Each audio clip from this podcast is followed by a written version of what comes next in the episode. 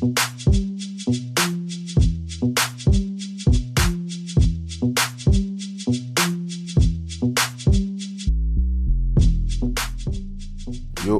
c'est Philo et bienvenue dans votre podcast consacré à la Formule 1. Cette semaine, on va se pencher sur les changements, les attentes notamment, des 10 écuries engagées dans le championnat.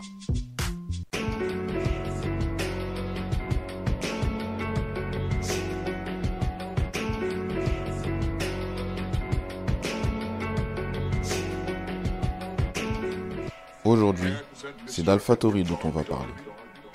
Alors au niveau de l'organigramme de l'équipe, il n'y a pas grand-chose à signaler. France Tost reste le directeur de l'écurie. Donc intéressons-nous dès à présent aux deux pilotes pour l'année 2023. Il y a beaucoup à dire sur les deux hommes. L'un a enfin décroché un baquet de titulaire en Formule 1 et l'autre va connaître sa troisième saison au sein de la discipline. Tiens, commençons par ces derniers. Yuki Tsunoda garde sa place chez AlphaTauri, mais son exercice 2022 est loin d'avoir fait l'unanimité. Il finit 17ème du classement des pilotes avec 12 points. Pour vous donner une idée de sa saison, il a le même nombre de points que Mick Schumacher. Donc si on continue l'équation, il ne devrait pas avoir sa place en Formule 1, étant donné le sort qui a été réservé à l'ex-pilote As, et qui est désormais réserviste chez Mercedes. Yuki Tsunoda ne nous a pas offert une leçon de conduite. Soyons honnêtes, il a commis moins d'erreurs si on compare ses deux années dans le championnat. Ce qu'il n'a pas gommé, c'est ses coups de sang lorsqu'il est en piste. Face à Pierre Gasly en qualification, il s'incline 13 à 9. C'est un très bon résultat si l'on se rappelle le cinglant 21-1 en faveur de Gasly en 2021. Les performances du dimanche du japonais laissent à désirer. Pourtant, tout avait bien commencé avec 3 places dans le top 10 en 5 Grands Prix. Lors du Grand Prix d'Émilie-Romagne, Tsunoda était l'un des seuls pilotes à réussir à dépasser sous plusieurs conditions météorologiques lors de cette manche. Pour le reste, il n'y a pas grand-chose à se mettre sous la dent pour le japonais. On se souvient de quelques grossières erreurs, comme au Canada, où à sa sortie des stands, il accélère trop tôt et part en tête à queue. Il a également provoqué des accrochages, faute d'intelligence et de patience, comme en Grande-Bretagne, où il touche son ex-coéquipier, Gasly, en tentant de le dépasser alors que les deux pilotes étaient dans les points. Et si ce n'est pas de la faute de Tsunoda, c'est les autres. Bref, une saison bien terne pour lui. Pierre Gasly a fait un peu mieux, mais a été promu chez Alpine. Il est remplacé par Nick De Vries.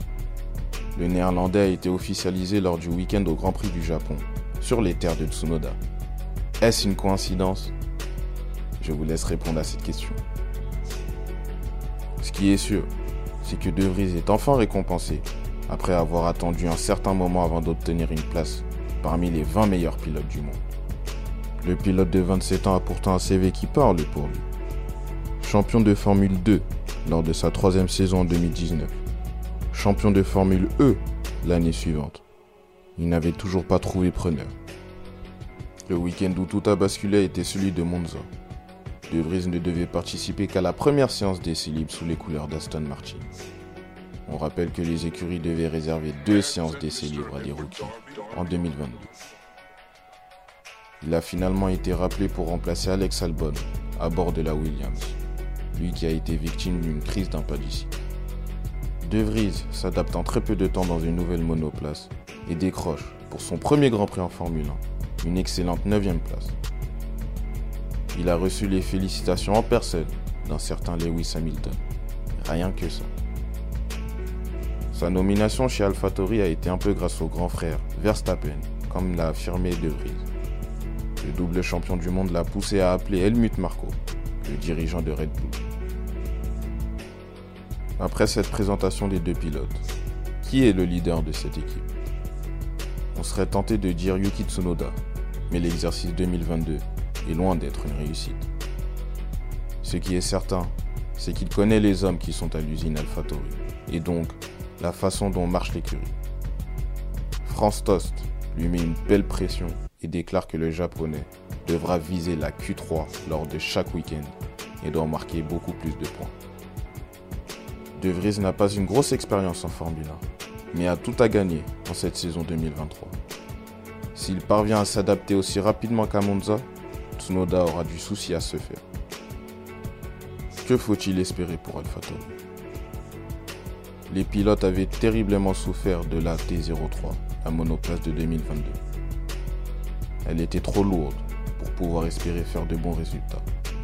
Elle n'était ni rapide en ligne droite, ni dans les virages, ce qui est inconcevable en Formule 1. Le problème n'a pas pu être réglé tout au long de la saison dernière. France Tost affirme que la T04 a drastiquement changé et qu'AlphaTauri sera beaucoup plus compétitif. L'équipe part malgré tout de très loin avec cette avant-dernière place obtenue.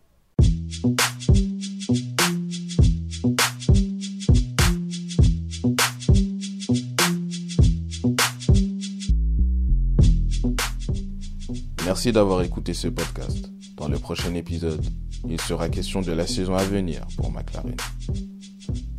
N'oubliez pas que vous pouvez suivre toute l'actualité de la Formule 1 sur Instagram et Twitter en allant sur la page Philo TV. Et surtout, restez branchés.